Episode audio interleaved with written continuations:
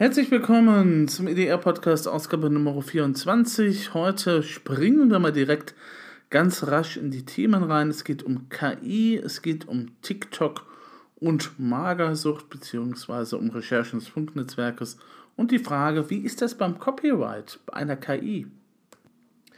Das Problem ist ja nun nicht besonders neu.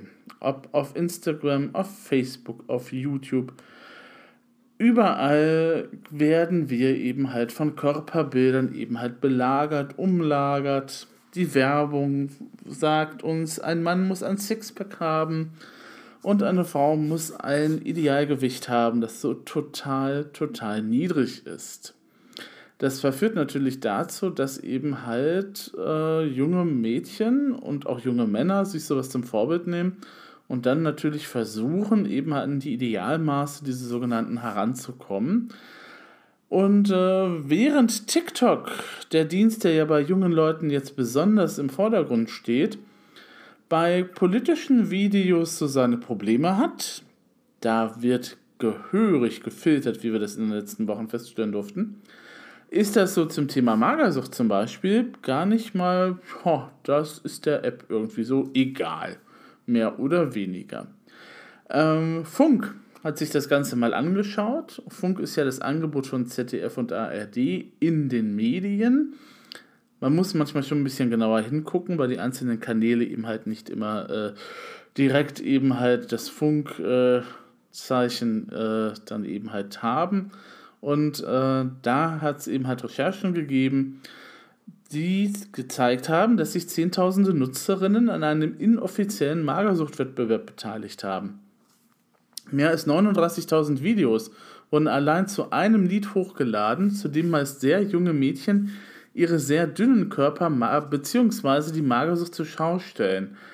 Das geht zur Größe 0 Jeans. Das ist relativ wenig. Oder es wird halt eben stolz gezeigt, wie dünn eben halt Arme und Beine sind. Und dafür bekommt man sehr viele Likes. Unter anderem acht, mehr als 68.700 für ein solches Video hat eine Herstellerin, eine Produzentin eben halt da bekommen. Und ähm, es gibt natürlich dann auch so Begriffe, wo man eben halt nochmal gucken kann oder suchen kann. Äh, zum Beispiel Ad oder äh, Ad Recovery. Ad steht für Eating Disorder, also Essensstörung, und Ad Recovery sagt dann eben halt, dass sich da jemand gerade von einer Essensstörung erholt. Das heißt jetzt nicht, dass er dann permanent gesund ist, sondern kann auch sein, dass er das nächste Mal äh, dann wieder in eine Essensstörung hineingerät. Bei TikTok kann man das tatsächlich auch mit Hashtags nochmal rausfinden. Ne? Hashtag Ad, Ad Recovery dann kann man sich da mal ein Bild davon machen, was da eben halt so abgeht. Jetzt ist natürlich die Frage, wie reagiert TikTok? Funk hat TikTok darauf aufmerksam gemacht, dass das eben halt ein Problem sein könnte oder ein Problem ist. Und äh, ja, TikTok dann so, ja, Schutzmaßnahmen. Wir haben da Schutzmaßnahmen, das sollte eigentlich ausreichen und wir haben eine Body Positivity Kampagne. Ja, lassen wir jetzt mal so stehen. Ob das so ausreicht, ist natürlich die Frage. Es ist natürlich so, dass diese Thematik nicht gerade zu alt ist, sondern nicht gerade zu neu ist, sondern eben halt auch sehr alt. Das springt eben halt immer von Netzwerk zu Netzwerk, je nachdem, wo gerade die, sich die jungen Leute aufhalten. Auf Instagram gibt es noch auch eine relativ große Community dazu. Es gibt Facebook-Gruppen, wo eben halt auch die Magersucht verherrlicht wird oder auch andere Krankheiten, wie zum Beispiel Depressionen oder auch die Selbstverletzung. Wie man Depressionen verherrlichen kann, ist mir schleierhaft. Ähm, ich kenne Leute, die daran erkrankt sind und das ist nicht irgendwie was, was man besonders in den Vordergrund stellen müsste. Und Selbstverletzung ist mir auch schleierhaft. Na gut. Die meisten Hashtags sind dann aber jedoch bei diesen Netzwerken gesperrt. Also das heißt, man kann nicht danach suchen und diese Videos werden dann auch nicht angezeigt. Bei Tumblr ist das ein bisschen anders. Da kann man solche Sachen noch sehen. Aber es wird, eine deutliche Warnung ausgesprochen und es gibt einen Link auf eine Hilfeseite, bevor man dann eben halt sich die Ergebnisse anschaut. Naja, wie weit hilfreich das ist, muss man auch dahingestellt lassen. Und ähm, es ist halt so, es sind überwiegend Erwachsene, die sich da halt in diesen Netzwerken tummeln. Sagt jedenfalls die Meldung der Tagesschau. Ja, kann hinkommen. Ne? Instagram ist, glaube ich, noch einigermaßen hip bei den jungen Leuten. So um die 20 und 30. Bei TikTok ist es ja so wie bei anderen Diensten auch im Web. Eigentlich muss man 13 sein, um das nutzen zu können. Erst dann darf man sich einen Account anlegen. Aber pff, wie irgendjemand schon neulich sagte, also wenn mein Sohn mich fragt, Papa, wie alt bin ich? Und äh, der Vater dann eben sagt, na, wie alt bist du denn? Und dann 13 dann eben halt angeklickt wird. Also, ne, wenn man da so einfach um die Altersverifikation da rumkommt, äh, darf man sich nicht wundern, dass eben halt diese Dienste so sind, wie sie sind. Man kann natürlich sich auch fragen, warum es da keine weiteren Verifikationen gibt. Vielleicht ist das Ganze auch so in Kauf genommen. Ne? Junges Zuschauerpotenzial oder junge Leute, die ja eben halt ihre kreativen Online-Inhalte herstellen und hochladen.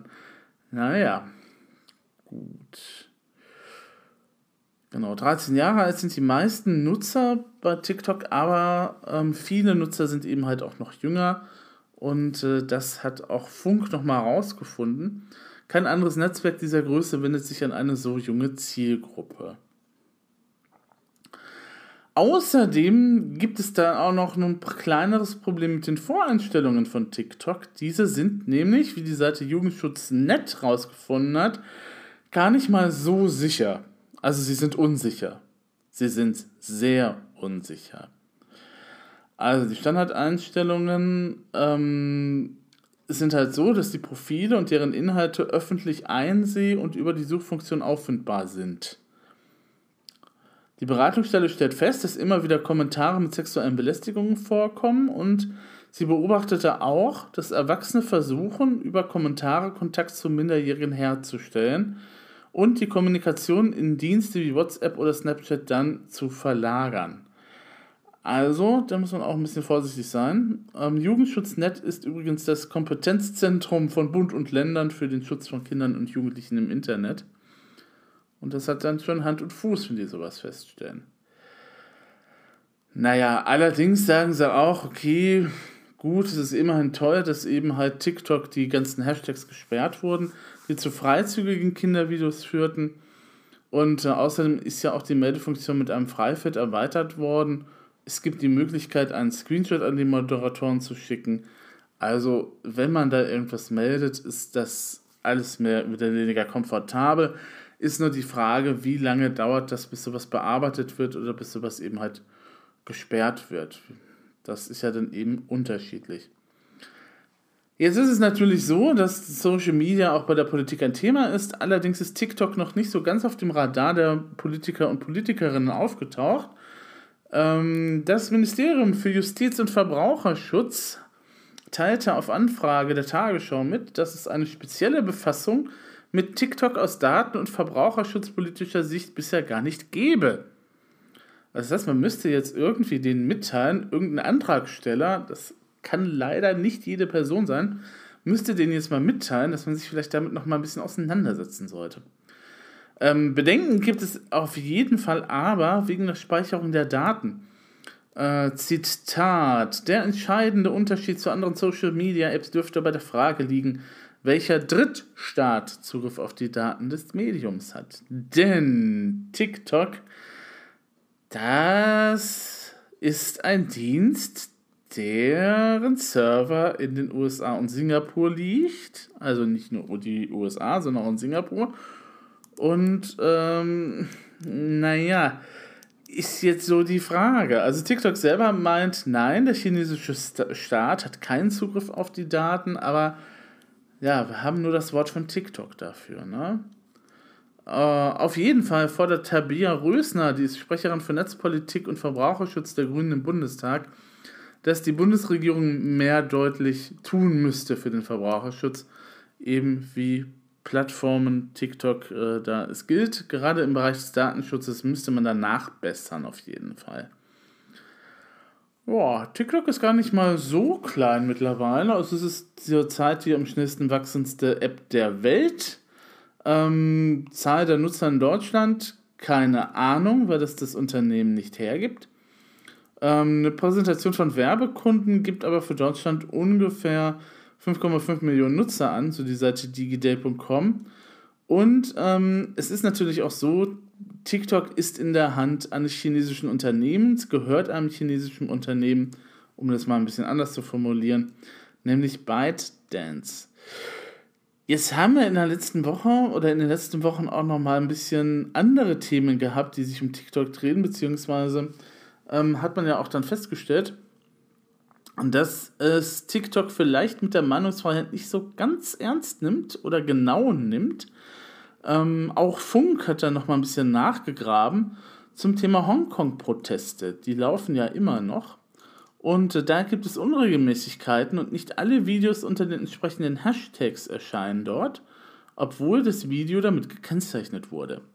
Wer Hashtag Hongkong oder Hashtag Hongkong Protests eingibt, bekommt kaum Demonstrationen zu sehen, dafür aber viele Videos von der Skyline.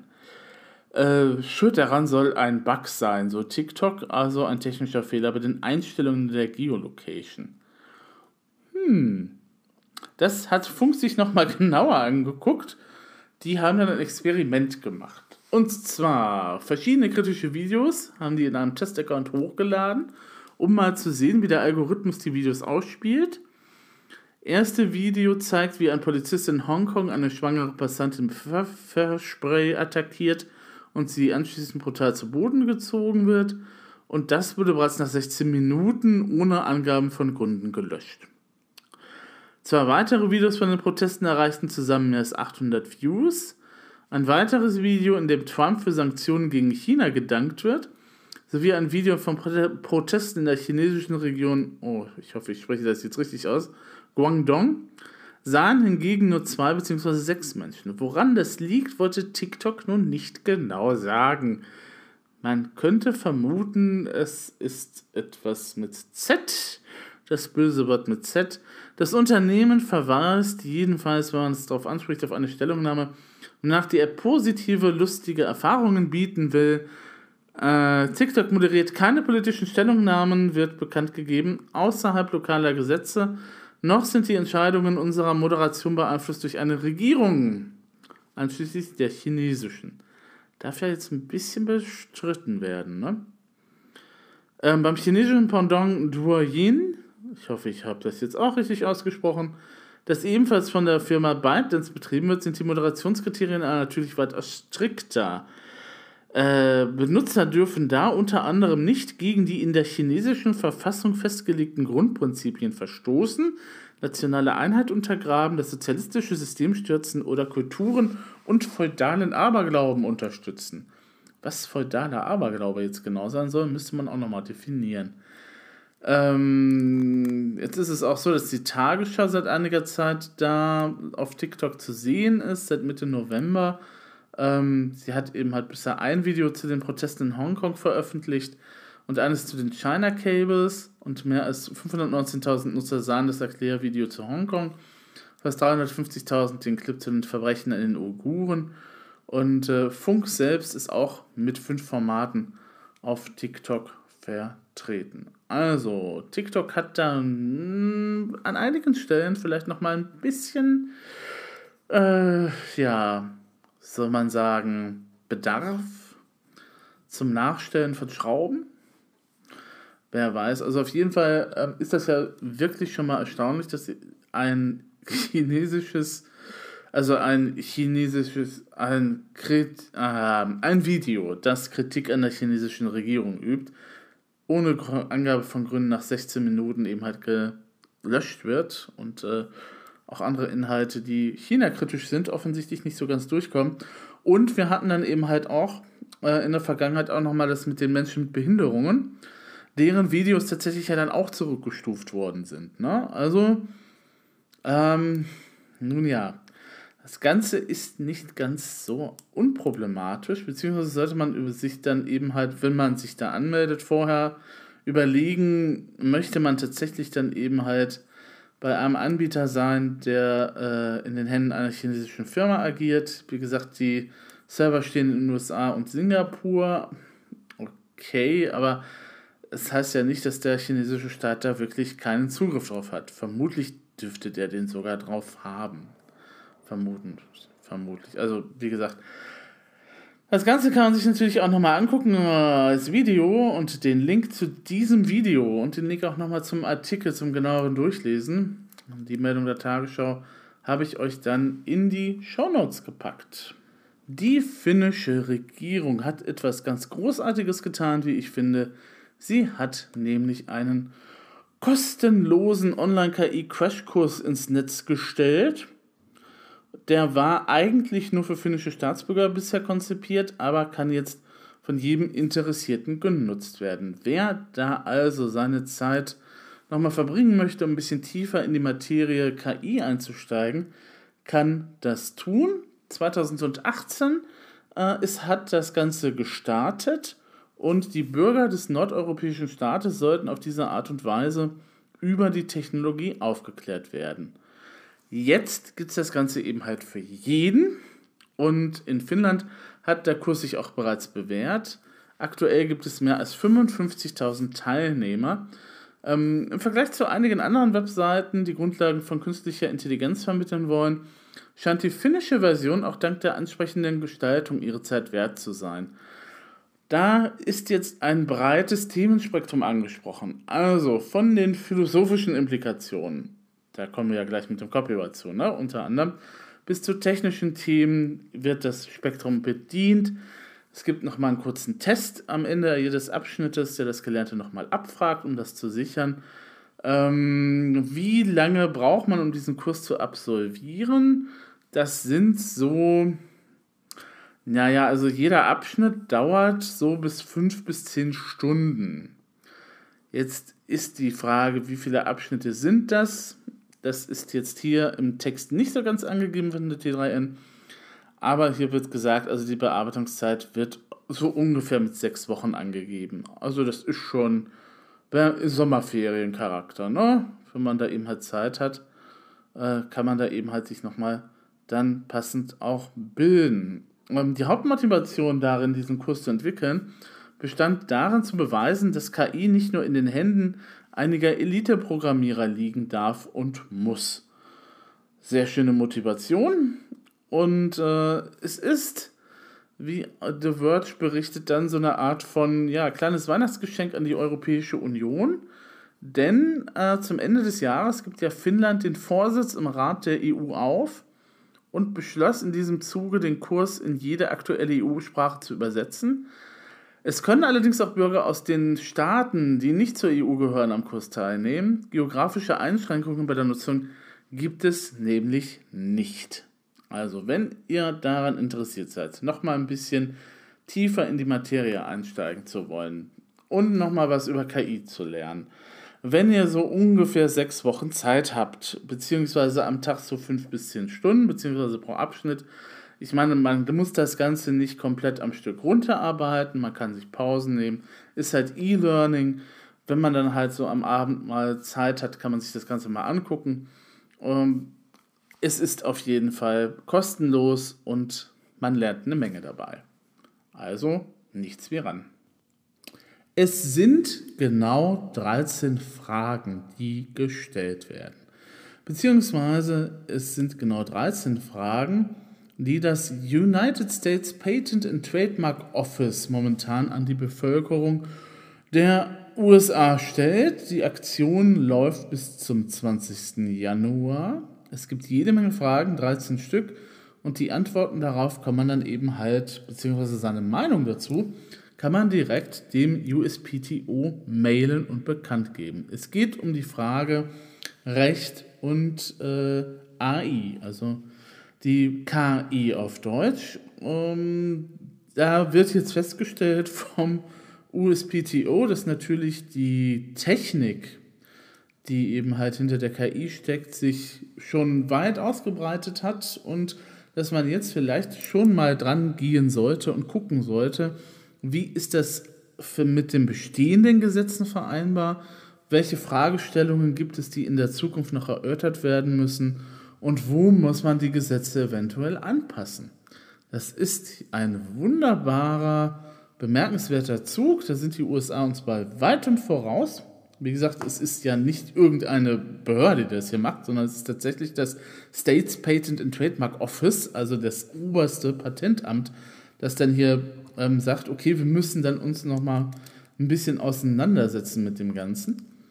Ähm, die Fragen, 13 Stück sind es, das habe ich schon gesagt, Sie bedienen eine weite Anzahl von äh, Themenfeldern. Unter anderem in der Frage Nummer 1 wird gefragt, wie ist das, wenn eine KI ähm, irgendetwas herstellt, woran eine natürliche Person nicht beteiligt ist? Ähm, wer bekommt dann das Copyright? Ne? Also wer darf dann eben halt sagen, ich bin Urheber des Ganzen? Ne? why or why not, darf man dann eben halt sagen, ist das Ganze unter, unter das US-Copyright Law dann eben halt einsortierbar. Wenn man jetzt dann auch nochmal das Ganze mal weiter denkt, eine natürliche Person dann eben halt nimmt, ähm, is or should be required. Also nehmen wir mal an, da wäre jetzt, also die erste Frage war ja unabhängig von der natürlichen Person. Nehmen wir mal jetzt an, es ist dann noch jemand mit dran beteiligt, jemand guckt dann nochmal drüber, korrigiert oder füttert dann nochmal weitere Daten zu. Ähm, wie muss man dann eben halt den bemerkbar machen? Ist das jetzt ein Bearbeiter? Ist das ein Autor? Ist das äh, einfach nur irgendjemand, der nicht genannt werden sollte? Und so weiter und so fort. Ähm, Frage Nummer zwei. Und Frage Nummer drei ist auch nochmal sehr interessant. Ähm, was passiert eigentlich, ähm, wenn die AI im Rahmen eines Programms oder eines Algorithmuses Daten von anderen Dateien in sich aufnimmt. Also wenn sie eben halt bestimmte Sachen erstellen muss, Diagramme erstellen muss oder Tabellen erstellen muss und die Daten zieht sie sich von irgendwo anders her. Ähm, wie ist das denn jetzt? Ne? Weil diese Daten sind ja vielleicht auch durch das Urheberrecht geschützt. Und ähm, reicht das Urheberrecht jetzt in den USA dafür aus, dass das eben halt gedeckt ist oder muss man da nochmal genauer reingucken und so weiter und so fort? Wie gesagt, das sind die ersten drei Fragen, die sehr, sehr interessant sind. Ähm, es geht natürlich auch nochmal eine Menge um Markenrecht, ähm, wie das geregelt werden soll und so weiter und so fort.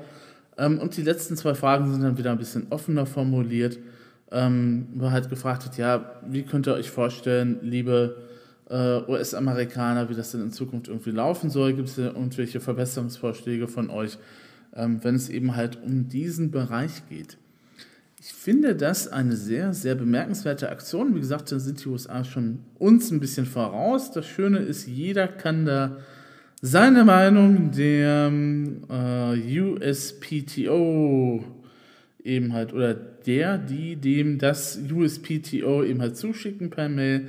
Das Ganze läuft auch noch bis zum 20. Januar 2020. Also bis dahin hat man noch Zeit, ähm, um seine Stellung nochmal zu formulieren und abzugeben. Ähm, das ist jetzt für uns Deutsche vielleicht erstmal nicht so interessant, weil es das US-Recht beschäftigt. Aber ähm, die Fragen, die hier drin stehen, die sind durchaus intelligent.